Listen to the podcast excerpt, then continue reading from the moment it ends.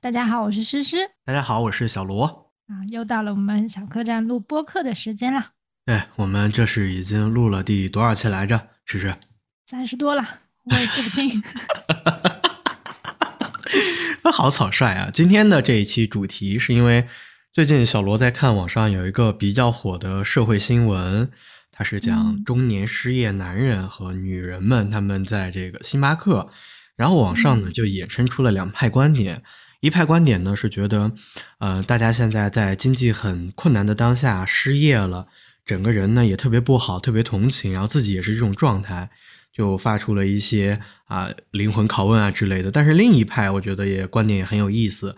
我在某一个视频软件下面的评论，我发现大家关注的重点居然是说这些中年人为什么去星巴克？星巴克买一杯咖啡是四五十。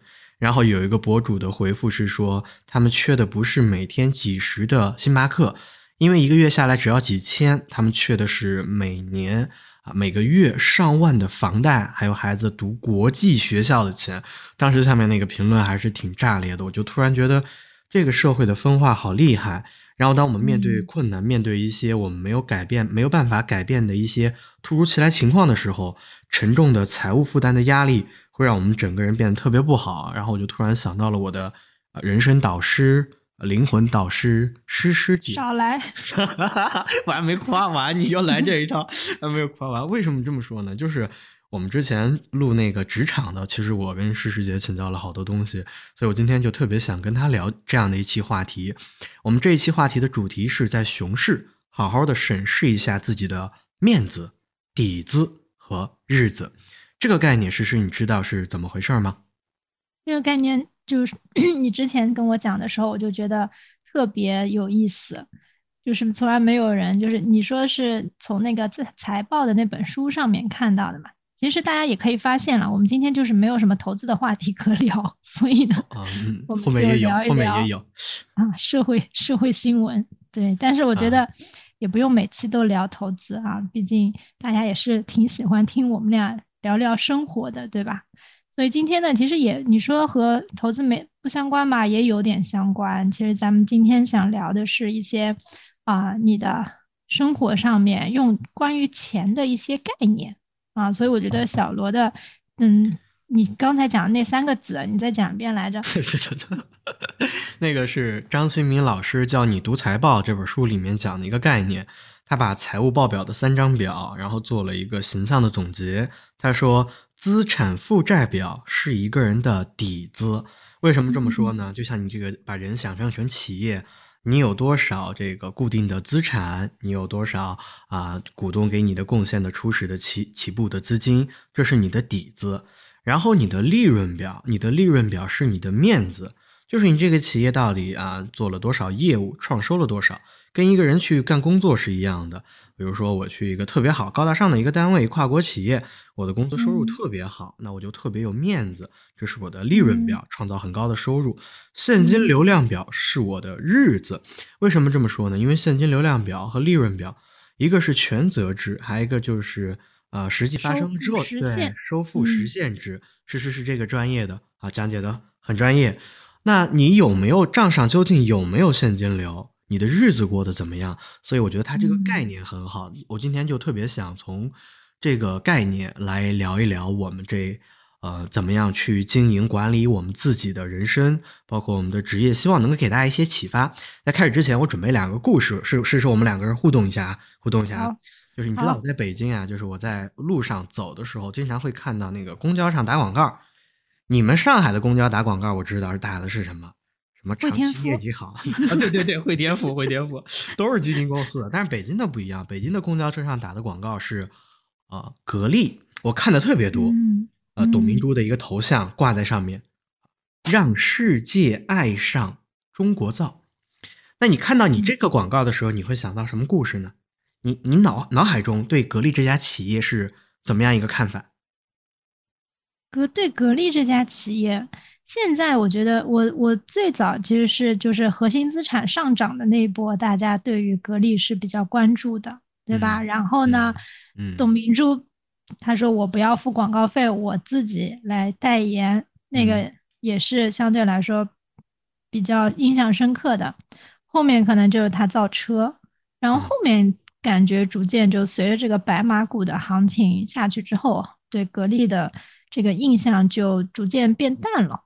嗯，你讲的就是你对于格力这家企业的印象。我来讲我对这个广告的印象啊。嗯，就是你一听，首先会有两层含义：让世界爱上中国造。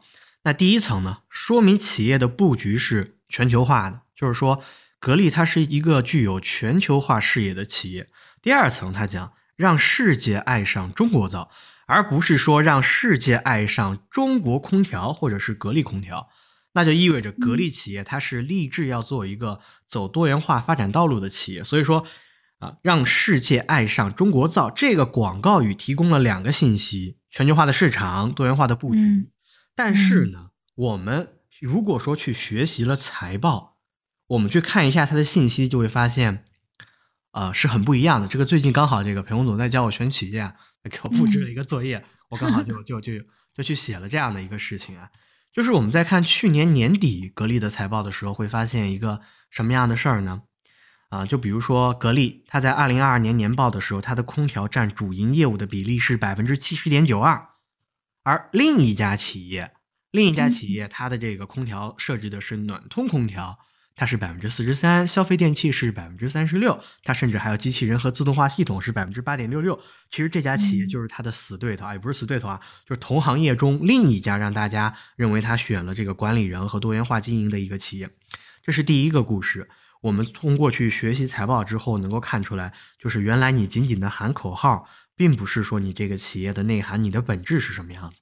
啊，还准备了第二个故事啊，第二个故事也很有意思啊，就是嗯。它是一个一一个比较真实的事情啊，就是呃呃，有小明，小明呢呃去相亲，然后呢遇到了小小张，呃相亲遇到了小张，然后小张告诉小明说：“我是一个潜力股，你看，哎，我的工作现在非常的好，我在金融行业从业，哎呀，我很有钱的，我们年终奖是我们每年十三薪的呃翻倍。”哦，你看，你看，我工资很高，而且我年终奖更高，高的吓死人。你我虽然说是出生于农村，我的资产负债表啊，我的这个底子不是那么的好，但是呢，我的面子非常的强。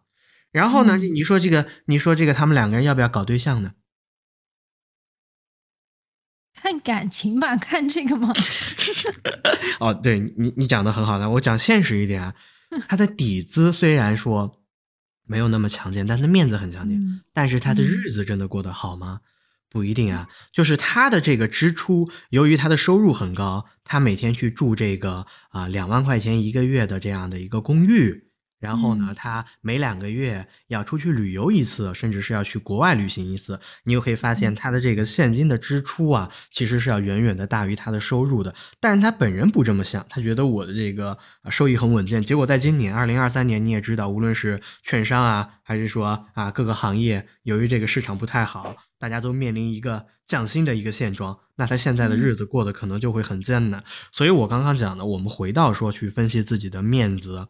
底子还有这个日子，我们能够得到一个最基础、一个最浅显的一个结论，就是说，一定要把自己的资产负债表夯实一些，然后把自己的现金流量表给它夯实一些。你的主营业务虽然上学，但是你要尽可能的把现金留在你自己的身上。这是我最近一段时间非常深的一个感受，加上尤其是看了。这样的一个社会热点新闻之后啊，然后那天我记得我跟诗诗就分享嘛，我就问了一下你啊，我说那你平常有没有观察到你们公司的像我这样的这个年龄段的年轻人的一个消费情况？啊，我觉得现在年轻人消费都还挺挺高的，挺高的。我觉得其实，呃，就是上次咱们俩聊这个，嗯，中年中年男子就失业之后泡星巴克嘛。然后我就想起我之前看的一部电影，就日本的一部电影。其实它讲的就是啊，在这个就是日本那个楼市破灭了之后嘛，然后好多人不是失业嘛，然后好多啊就是，而且日本他一般不是就是爸爸养，就是这个男男性就养全家嘛，所以他就会假装每天去上班，然后我觉得和那个电影就比较像啊。当然，我没有指代说现在经济怎么样啊，就是这个不太好说。但是我就我就是觉得，嗯，在这在这种情况下面，我就会想起说，其实其实家家庭的那个财务报表的话，之前其实我们有学过这样一门课啊，其实就是讲家庭的财务规划啊，它其实是属于个人理财的啊这一块儿。其实当时呢，就是啊，大家会制定说自己的家庭的资产负债表。其实我觉得这个挺有意思的，就是大家可以自己列一列啊，就什么是讲一讲，对吧？什么是资产呢？对吧？资产的话，其实就是你的房子啊、车子啊，或者是说呃，其他还有什么？没有什么大件啊。然后现金啊，其实它这些都属于你的资产，存款、基金。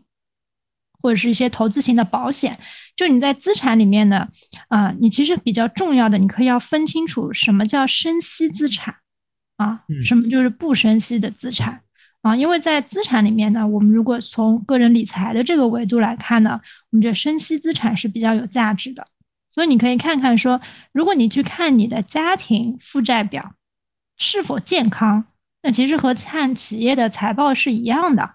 啊，首先你看说你的资产负债率是多少，也就是说你的房贷啊，就你所有的负债，那负债肯定分为说房贷呀、消费性的贷款啊，或者是你的学费贷啊，比如说我上 MBA 我也贷款啊之类的，所有的负债 除以你的资产有没有超过百分之一百，对吧？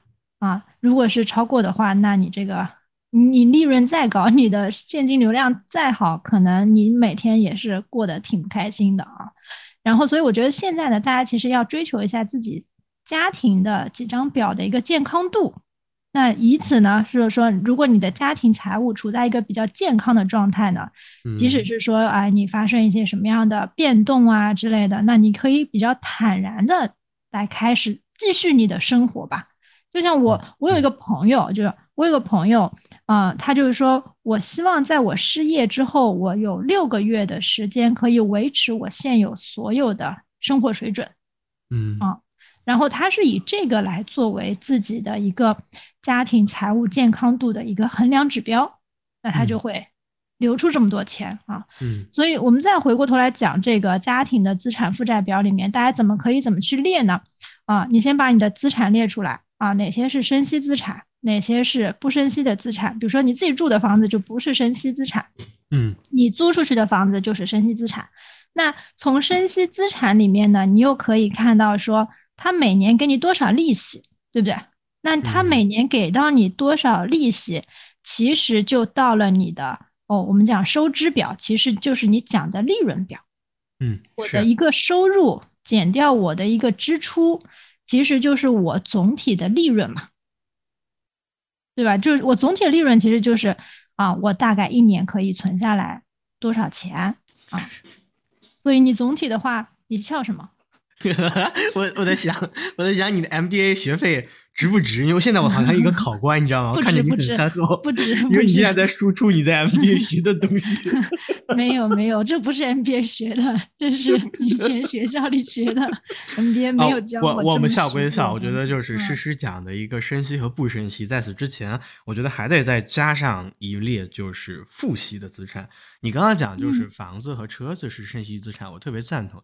但如果有房子不是，不是。好，车子车子不算，车子也是负债，因为它其实确实也是每年你这个停车费、维修保养，还有你这个呃油费，它其实是在不断的从你的口袋里面掏钱出去的。人家属于支出嘛。嗯，好好，那那你这个那是另一张表上面的。OK OK，那我们就能不能加上那个复习资呃复习这个加不加？就负债嘛，它其实就是负债。好，那就按照你讲的，咱们继续。对。我刚才讲到哪了？就你刚才就讲，你刚刚就讲到你为什么要笑？嗯，盘点一下，对，就是盘点上面呢，就我们刚才把资产的部分已经盘点完了，对不对？然后我们再盘点说你的负债的这个部分。那你负债的这个部分，其实是指你现在的剩余贷款。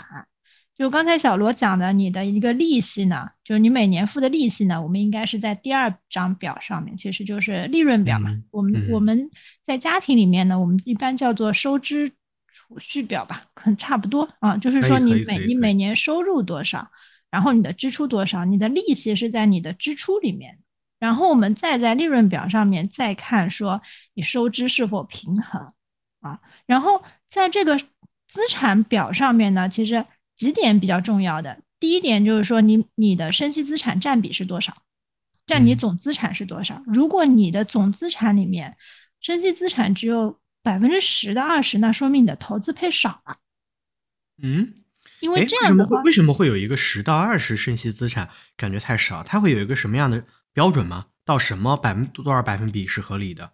什么理由？嗯，我自己觉得，我自己觉得话，可能跟你年龄段相关啊，就是你的呃，你如果比相对来说，就是你你比较年轻一点，你可能大部分都会放在生息资产上面，因为你这时候可能没有什么固定的资产，对吧？也没有。自住房啊，然后可能也没有买车，那这个时候可能你的生息资产，我觉得年轻人可能达到要六七十左右才是比较正常的，比较比较合理的啊。然后而且这时候你也能受忍受得了波动嘛。然后如果随着你的年龄增长，你比如说咱的这个啊四十多岁，他这个年纪，那起码是说你的生息资产也要占到你总体家庭的百分之三十以上，我觉得相对来说是比较。比较合理的，否则你就没有，就就你的资产都是 固定在那边，然后它也不产生利息，那对于你来说，你总体的这个表就不是特别健康。嗯，我特别赞同你这个说法，就是我们在做这个啊，我们在收入有钱了之后去做投资，其实。投资这个东西说白了就是我们牺牲今天的这样的一个享受，把今天的这个现金换取为未来的一个现金流。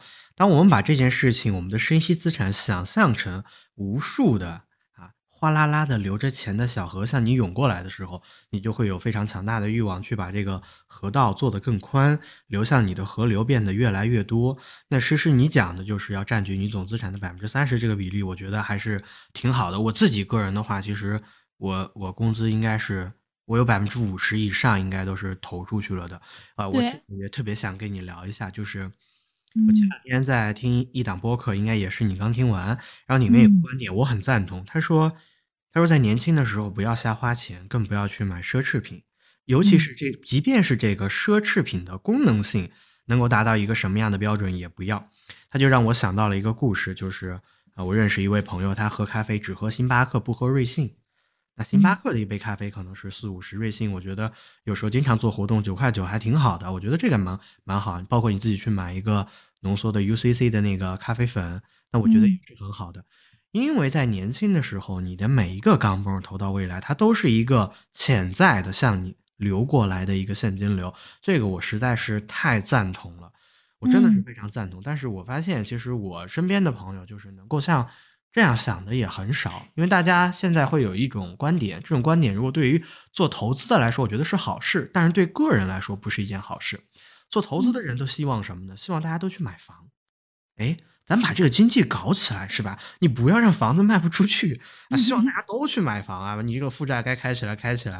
然后买了房子之后，这个经济也稳啦，让大家感觉房价上去了，财富效应又有了。但是对于个人来说，我希望这种事情尽量不要发生。你要去买一个值得的啊，当下或者说这个收益和这个付出这样的一个性价比划算的时候。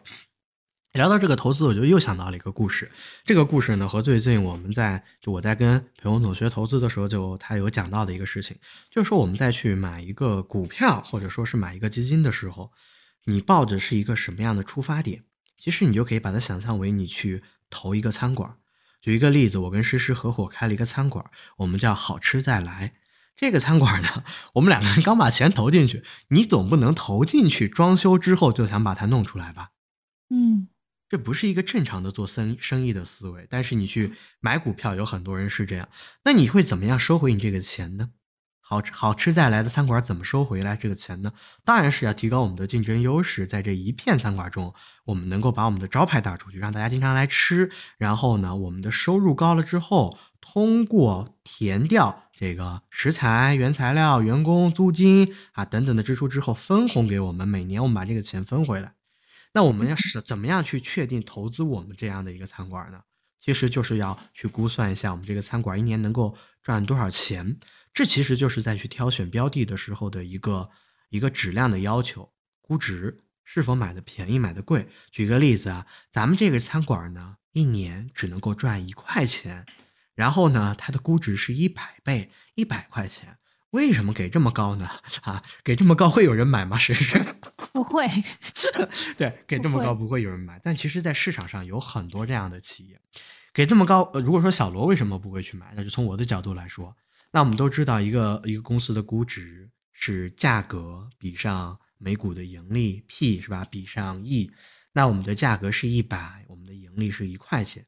我打一个比方啊，就是咱们两个人经营能力超级强啊。不光我们经营能力强，你甚至发动了你所有 MBA 的同学，是吧？给我们站台啊！我们搞了一个百巨星联谊啊！凡是来我们这个地方吃饭，吃满三顿，我们就搞一个什么上市公司的啊某某高管给你讲一套人生大道理课，是吧？我们搞这种，就我们我们我们一下赚了好多钱，我们第二年收益就翻倍了，翻到两块。翻到两块之后，小罗觉得诗诗都贡献这么大力量，小罗也去了啊！小罗甚至把自己的领导都忽悠来了，甚至还骗他，我说不行就给你点干股是吧？给你点股份分钱。哎，我我领导一听很高兴，看我们这个收益很好。他经过一通忽悠之后，我们的两块呢，每年的盈利翻到了四块。我们两年每年都在翻倍，翻到四块，我们的估值是多少倍？一百二十五。对，那这是多多贵？这是多贵啊？二十五倍。对呀。二十五倍，这一破餐馆就两年连续利润翻倍，这个其实，在市场上其实也是不容易找见的。而且它利润翻倍了之后，能有这么快速的一个利润增长，那别人不眼红吗？周围没有人再去开一个不好吃也来餐馆吗？对吧？不好吃也来餐馆也开了，所以它其实就是一个非常显而易见的道理。我们去啊买一个公司，买一个股票或者怎么样的，你去要考虑一下这样的一个估值，这样的一个状态。其实到最后。总的用一句话来形容，一定要把这个现金流搞得稳稳的啊，搞现金流越来越大。你牺牲今天的一点点体验，去换取未来的一个现金流，而不是说你去看了一个，你到相亲市场上去像一个人，他告诉你他金融从业，然后他的收入很高，但是你到最后发现这个人的日子现金流是不好的。是很夸张的，你看到他，他已经三十岁了，他他一年一百万，打个比方，连五十万他都没有存到，他的生活质量很高，但是他连五十万都没有存到。那这个人他说的再漂亮，他这个呃这个职业再光鲜，他其实他没有风险抵抗能力，而且他本人也没有一个很好的一个投资的思维，我甚至认为他是一个没有财商的思维。当然，对于个人来说，这是生活享受度。你花的是你赚的钱，这个我们每个人都不应该去评价别人应该怎么生活。但是我们从投资的角度来说，希望自己过得越来越好，你是一定要注意这一点的。那么刚刚那上面呢，就是小罗对于投资这样的思维、现金流的一个想法。在之前呢，实施对于我们家庭啊如何去盘一下自己的资产负债表啊、你的现金流做了一个讲解。接下来我们请施老板继续再给我们讲一下。继续讲第二张表，我我我第一张表还没讲完。对，其实我总结一下刚才小罗讲的，其实咱们就就岔出去了嘛。其实其实就是讲的是说，啊，咱们希望啊现在的自己人生的几张表能够相对稳定一些啊，能够抵御一些风险。所以呢，咱们建议还是说可以。少花点钱，我其实很提倡少消费的，你知道吗？我我就疫那疫情的时候，不是说我跟楼上的邻居就关系处得很好嘛，嗯，然后我就发现她是一个花钱大手大脚的女孩子，啊，买好多好多衣服一每个月，啊，然后呢，我就靠着这几个月对她的感化，嗯，她那天跟我说。我发现买那么多东西也没啥用。我说是的，你家门口每天都是快递，然后你你买来，然后你又把要把东西扔掉，很多东西你都不用。我确实我不是很，我可能年纪大了，我不是很提倡这种消费观。就是我知道很多企业都是在要求，都在希望年轻人超前消费啊。当然这几年少了一些啊。其实我们当时年轻的，我当时年轻的时候。就会有好多这种，就是今天花明天的钱啊。但是你会发现，一旦说你的，就是因为人生也不是线性外推的，我们说就是投资也不是线性外推的，并不是说你现在有这么多收入，你未来还那么多收入。我我我，因为我我们行业相对来说就是啊，会接触到一些互联网的朋友，也会接触到一些金融的朋友。你会发现说，互联网的朋友现在。面临的确实会有一些啊裁员啊、降薪啊啊。那天我去杭州，他们说那杭州那一块儿本来被阿里的啊这个员工撑起来的这个房价确实是跌了啊。我实 我是实地到那边，那确实是跌了。好的好的时候六万多，对不对？现在可能大概四五万啊，也没有说。电视上说的那么惨啊，就是他们可能博眼球嘛，但是确实是是跌了。那你买这个房子，你可能就是就亏本，因为好多人他没有这个收入，他就付不起这个房贷。就我之前还会发现有一些朋友，就是比如说有一些从北京北京，我有一些北京基，比如说基金公司过来的朋友来来上海，对吧？然后他就在上海买房子，然后。他会说：“我所有的工资，基金公司工资还不低。我所有的工资就是，啊，要付这个房贷，就每个月的房贷和自己的收入是相等的。当然他是结婚了，所以所以他他老婆还有收入。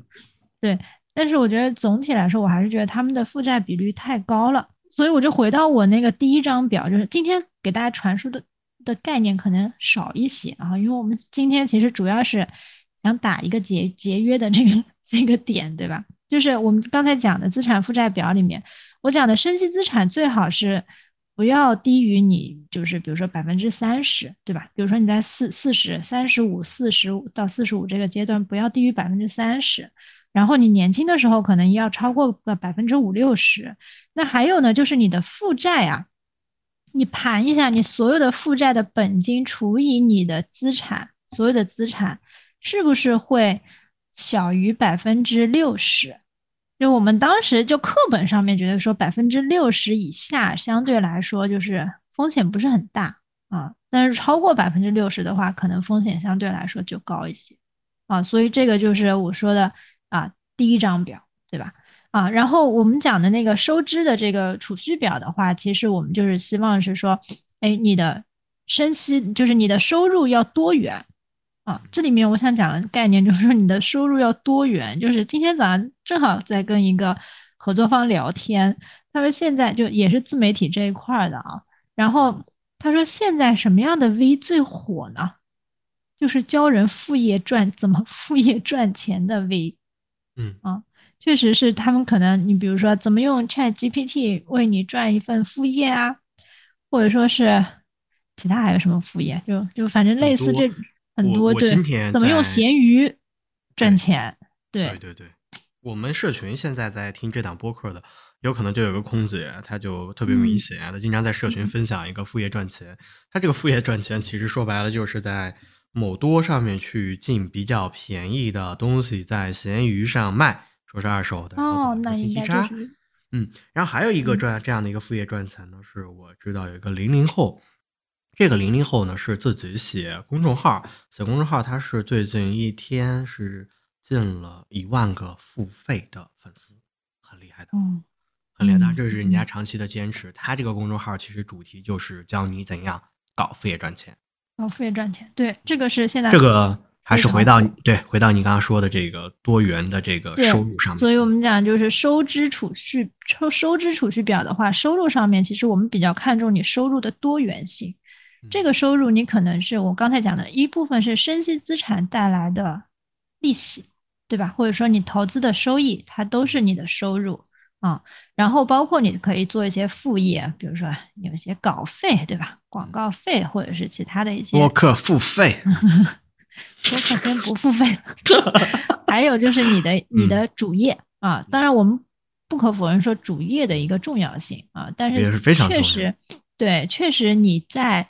啊，怎么说呢？经济，比如说不是特别好，或者说你觉得经济不是特别好的时候，就是啊，或者说你的主业感觉不是那么牢靠的时候，可以啊发展一下你收入的这个多元稳定性，因为它和投资资产是一样的嘛。为什么我们又要投中国，又要投美国，对吧？因为你中美两条线一拉齐的话，它的收益虽然下降一点，但是它的风险也下降一点嘛。嗯，所以我们其实就讲究这个多元带来给你带来稳定性，所以我们今天其实主要讲的是一个稳定性。所以你可以盘一下，哎，你收入是不是只有主业？就是是是的，而且你的 你知道吗？你的工资就是为什么我们要有生息资产？因为你的工资是手停口停的。嗯你今天不去上班了，你就没有钱了。嗯然后你的收支表上面你的收入只有这一个来源的话，那你后面就都是支出。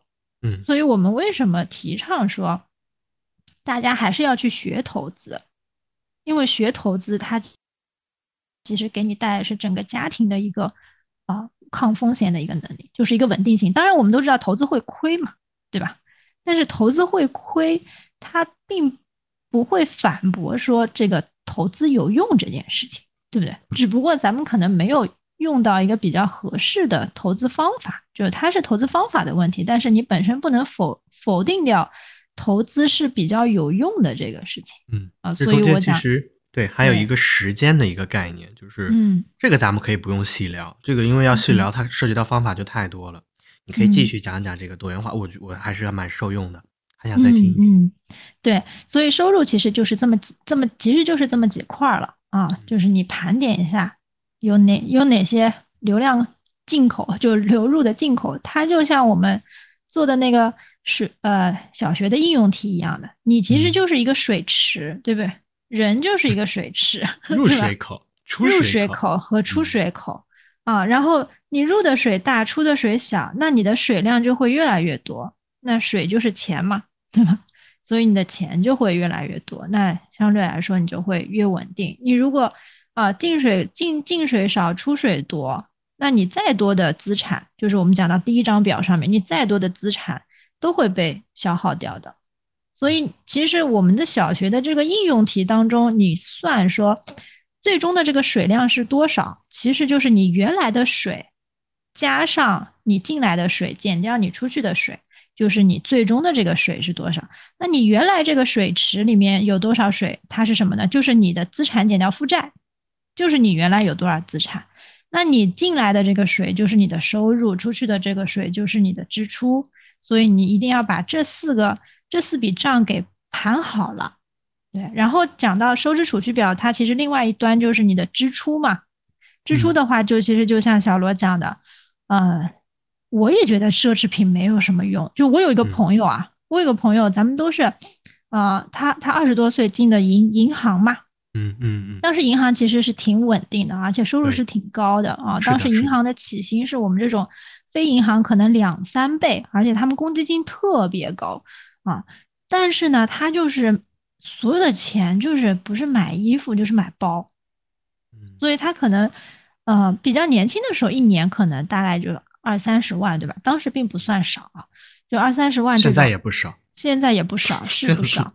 但是呢，他就是每年都是各地去玩儿，嗯然后呢就各地买包，导致说其实他没有什么积蓄，就他可能赚了十来年这个钱也没有积蓄啊但是嗯如果你把这些钱，就是你稍微省一省的，而且尤其他没有什么资产，你知道吗？就是那就更夸张。他也没有自己的房产，对吧？然后他可能像我一样也不结婚，对吧？然后你就会发现他最后只有包，就就他只有他病是吧？他只有他的包，嗯，但可能他觉得啊、年轻的时候这样过是比较开心的，我我也认可这样会比较开心啊。我就是自媒体老是给你灌输一种就诗与远方嘛，对，你不消费好像就快乐离你远去了。我觉得这个对挣的钱是自己的，正大光明挣过来的，就对个人来说，他想怎么花都可以，他个人来说怎么花都可以。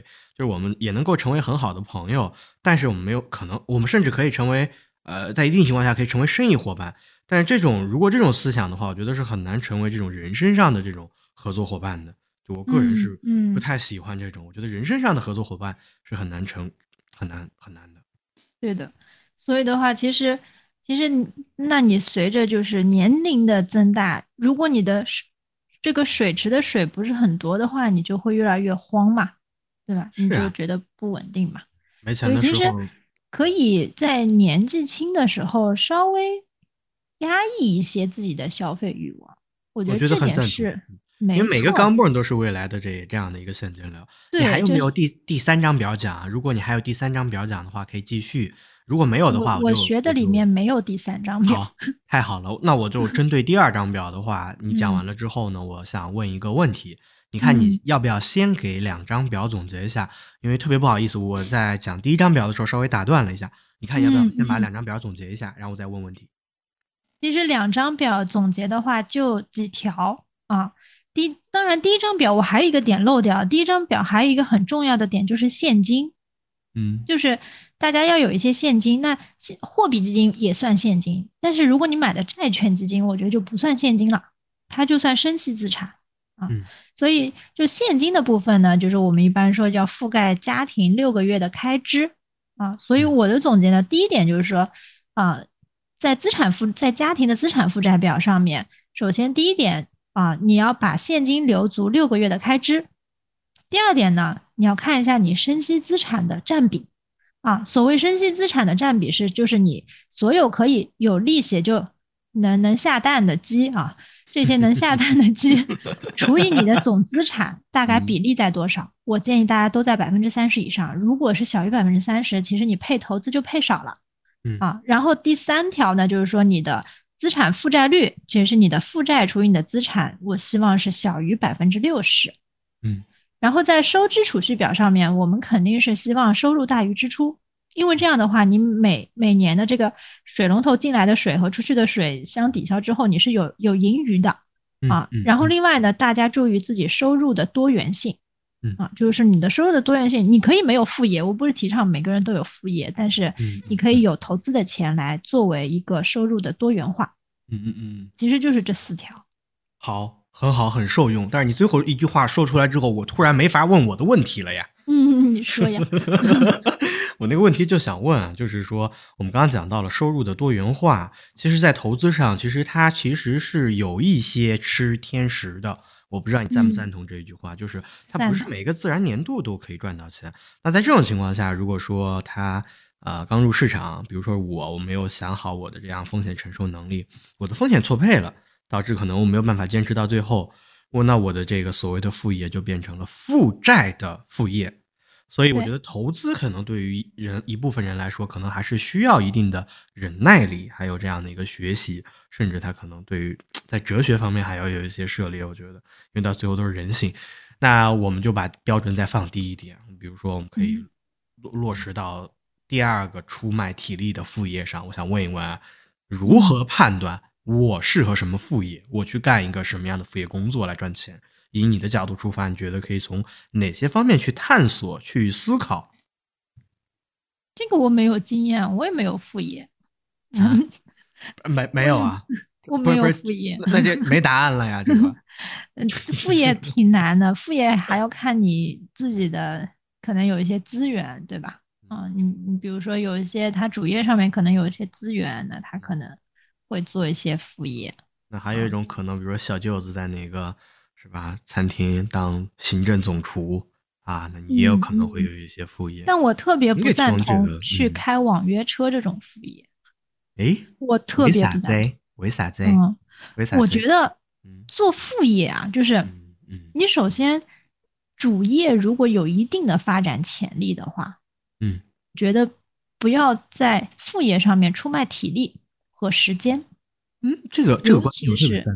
对，尤其是对于年轻人来说，就是当然啊，大家可能会说，现在年轻人可能只能送外卖啊，什么什么自由职业啊。但我本身觉得是说，嗯，你还是要去有一个长期积累，能够积累成长的一个主业。就像那天，嗯，珊珊对珊珊发突然发给我一句一段话，说怎么判断你的工作是一个好工作啊？有好多嗯条，就是你这个这个我这个我也有，这个我也有。啊，你先讲能。够能够成长啊、嗯啊，然后做的开心啊什么的。然后我俩之间经常就是互相揶揄讽刺，然后我说嗯说的是挺好，但就是没有工作。对，嗯，然后就是就岔开了，就是我觉得，嗯，有一个能够啊长期增长，就是你的职业能够上升的一个主业还是很重要的啊。但是如果你真的是你的主业上面没有那么多的发展，对吧？或者说你确实在一个夕阳行业，那这个时候你确实啊，你首先需要有一个副业来啊做支持。但是，嗯，我觉得大家还是在年轻的时候，还是要多花时间在自己身上。就我觉得本身体力劳动来换钱这个事情，嗯，它不是很值当，就是在年轻的时候啊，不是很值当。嗯，除非是说，哎，有有的可能啊，留学生就是他可能洗碗，对吧？嗯，么打扫什么，他赚点奖学金，那也可以，因为人家没有工作嘛，人家主业是读书嘛，读书是一个消费，对吧？但是如果你就是，哎，这是白天工作八小时，然后晚上出去开车，那你整个人就处于一个很忙碌的一个状态。那很忙碌的话，你脑子就会停啊。那那咱们后面也不能说都是靠体力 来体力来生活，对吧？所以的话啊，我我被我的猫打断。对，所以的话，我觉得。嗯，我自己啊，我自己的观点，我不是特别赞同年轻人去出卖体力来做一些副业，还是要动脑子来做一些副业。嗯，那这个问题其实我们就可以换成，就是如果说我想开展副业，有哪一些方向一定不能够碰啊？你就提供了一个非常好的方向，就是我们不要去做。基础的体力劳动，我们要去做，能够有长期增值。刚刚你就聊到了说，珊珊发的那个样的，突然一个文章，怎么判断是不是一个好工作？我想到前段时间他说的一句话：“神马是好朋友，好朋友的标准就是聊天记录拉出来，能对方要去坐牢。”珊珊就是段子大王，他很搞笑，你知道吗？然后聊到这个工作，我也有一个就是小小的指标：如何判断你该不该离职？我觉得，我觉得这是一个非常好的一个指标，它就三点。如果一旦满足了其中两点，你就应该走了；或者说，如果没有满足到第二点，你此刻不应该考虑走。我们就逆向思维来说嘛，包括，嗯，包括做做做副业，哪些东西不能够涉及？没有满足这两条标准，千万不要离职。第一条就是，这个工作对你来说现在是有成长进步空间的。嗯。第二条就是。你在这个地方干的很开心，嗯。第三条就是钱给够了。那我们来设想一下，为什么说满足两条你就可以考虑要走，甚至你可以决绝一点要走？第一个，打比方，钱没有给够，嗯，啊，这占据很大部分。第二个，你干的不高兴，是不是该走？嗯。那我们把钱没有给够抛掉，第一个，公司给不了你成长了，你你变得很忙碌，你没有时间去思考。第二个，你干的不高兴。虽然有一点钱，这个时候你也应该去考虑走，因为你已经没有成长了。没有成长，其实就意味着工资其实它的成长性可能是要打一个引号的。我觉得这三点不知道是哪个大神总结出来的，挺好的。我之前第一次看到之后，就默默的记在我心里，然后每天都对照一下我的工作。就不不是那个钱多事少离家 近的标准是吧？不是不是，他这个他这三个总结的真的非常好。有没有成长进步空间？第一条。你干的是否开心？第二条，第三条，老板钱给够了没有？嗯嗯，对吧？成长、心情、当下的诗和远方、钱，那这三点也送给大家。我们最后呢，还想再聊一个话题，是我主要向诗诗请教。嗯，因为我们都知道啊，这个施老板呢，现在在一家著名的公司担任 担任这个比较啊重要的一个岗位，作为一个管理层。那么。我这一期的题目可能会起个标题，比如说叫“要是在我上班前有人告诉我这些就好了啊”。打个比方，我可能会起一个这样的标题，比如说去面向让更多的这个还在上学的朋友们，还在上学的小客官们，然后你们来听到这样的一个观点。我想请问诗诗，我们刚刚除了聊这样的一个收入之外，最后问你一个问题：年轻人应该怎么样投资自己？或者我们反过来问，年轻人在投资自己这条路上？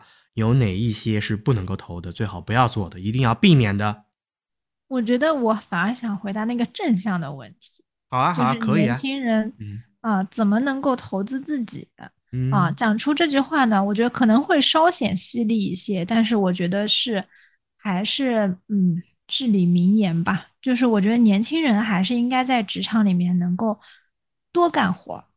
嗯，这不是很犀利啊，这很正常。很正常嘛，现在好多年轻人都很很计算，说我的工资。我给你，我给你说一个我的例子，就就是你现在知道我干的所有的工作都是我自己要干的，包括咱俩录这个播客都是我自己要干的，所以我觉得这个太正常了。对，所以我觉得就是现在可能有一些嗯观点，觉得说我也没有什么上升空间，对吧？因为上升的道路有点拥挤嘛。所以呢，感觉好多人都想躺平，但是我还是真心建议大家能够啊多干点活儿，因为啊我们讲的多干点活儿也不是那种体力活儿，就是不是那种一成不变的那种工作。你比如说，哎，我我可能就每天做一个重复劳动，我从六个小时做到十个小时，不是这样的。就我们希望是说，呃，年轻人能够尽量说你在工作当中啊。优先去承担一些，就是新的项目，或者说是我希望能够参与一些项目。我觉得，嗯，刚开始带人的时候，其实会有年轻人来说，嗯，我想参与这个项目学习一下。就我我可以就是说，在我我首先完成本职的工作，对吧？但是我希望是说，就如果我本职工作完不成，我可以有一些加班，但是我希望能够参与这个项目，就一起旁听也可以。我是听到听到的啊，然后后面你会发现，这样的年轻人其实他成长很快啊，很快就跳槽走了，就 学学的差不多，可能就就找就是方向很明确。但是呢，嗯，现最近几最近一两年，就是其实越来越少了，而且就会觉得说，嗯，会有一些计较吧，就是说，哎，这不是我的本职工作。其实这句话是挺伤人的，我觉得就是这不是我的本职工作。这句话，它不是伤害你的领导，其实它伤害的是你自己。就是我，我可以举一个例子，就是我刚毕业的时候，我在一家公司里面就是做一个职位，对吧？然后呢，当时其实有啊，嗯，我有一个比较好的朋友啊，当然我不是说他不好，就是我只是举这个例子，就是说我有一个比较好的朋友。哎，我们一起，我我们是一直是一起在搭档做这个工作的，嗯，包括我现在这份工作，其实也是他当时来介绍的，当时当时的那个位置其实是他的，但是呢，他其实就是会相对来说比较计算我的付出和我我的得到啊，因为他比较在意夏普比率，嗯，所以呢，嗯，他就会有一个频繁跳槽的情况。因为在年轻的时候，你的成长是很快的，你很快就会发现，啊，你的这个夏普比率有更高的地方。我们讲的就是说，哎，你的收入会更高，但是活会更少，对吧？所以他就会频繁的来跳啊。但是呢，你会发现说，嗯，他用自己的一份经验，比如说他在这里有在这里有的一份经验，同样去另外一个公司还是做这样的活儿，但是另外一份公司可能给他更高的工资。但是他的活儿的性质是没有变的，然后他又带着这一份经验跳到了第三个公司、第四个公司，但是他整体做的东西都是一样的，嗯，所以虽然你短期的这个下普比率你可能会更高一点，但是啊，其实你就是长期来看的话，你会发现他的技能是变少了。所以我为什么希望大家还是能够多承担一些啊事情，或者说能够多做多做一些项目呢？就是把你能够会的技能啊，更加的就是丰富一点。这样子的话呢，虽然你短期的你觉得我的性价比降低了，但是其实长期来说啊，你的这个价格会越来越高的啊。这个就是我最后的一个小建议吧。我觉得这个建议很好，很受用。我也工作，就是出来工作也是两年，两年多了吧。我也有一些我自己的一个想法和建议。这个东西要是你讲的这个，我觉得有道理啊，一定是有一定道理的。但中国人有一个有一个优点，就是中国人特别圆通，特别会变动。一个话可以正着说，也可以反着说。我给大家再讲一个其他的一个故事吧，就是有的朋友可能会觉得，呃，遇到的一些老板也不是很好，你真心付出也不一定有一个成长。包括你主动去干一个工作，我身边其实也有一个这样的例子，当然我不知道是说他幸运还是不幸运。她是一个山东女孩，那是在我上一家公司。他每天都走得很晚，然后他每天的朋友圈会发一些什么东西呢？固定的发一个夕阳西落，发一个晚上拍某一个大厦，往下俯拍，就证明他很晚下班啊。他真的是这样，但是，但是因为我那个公司所处的行业呢，它是一个，它是一个非常非常老化的一个行业，非常固化。嗯嗯，他到现在都是一个办公室的一个小小的负责财务的一个员工，而且据我所知。工资没有任何上升，反而是有领导变动之后，领导升迁去了别的岗位，来的新的领导呢，反而他原来的一些付出或者怎么样的处理的一些东西又没有了，又得重新来了，就一直就是勤勤劳劳的干了这么几年都没有什么变化。有的时候我们就有的朋友可能会私底下就劝他，觉得哎，你不如啊去一个更有活力的企业。我觉得这两个都对啊，没有什么错误。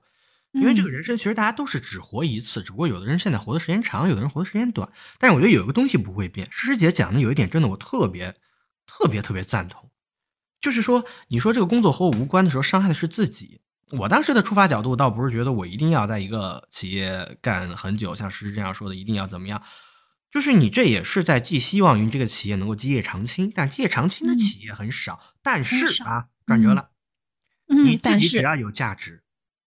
你自己只要有价值，在什么平台都会有人要。你如果没有价值，你跳来跳去，那这个行业它可能会有一个非常好的一个风口期，融资也很好，发展也很好，会有更多老板给你更多的钱。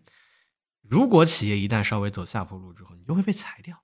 但是如果你有价值，你能够负责一个项目，像诗诗说的，你很主动，你知道你自己想要什么，你带团队，你甚至能够创收。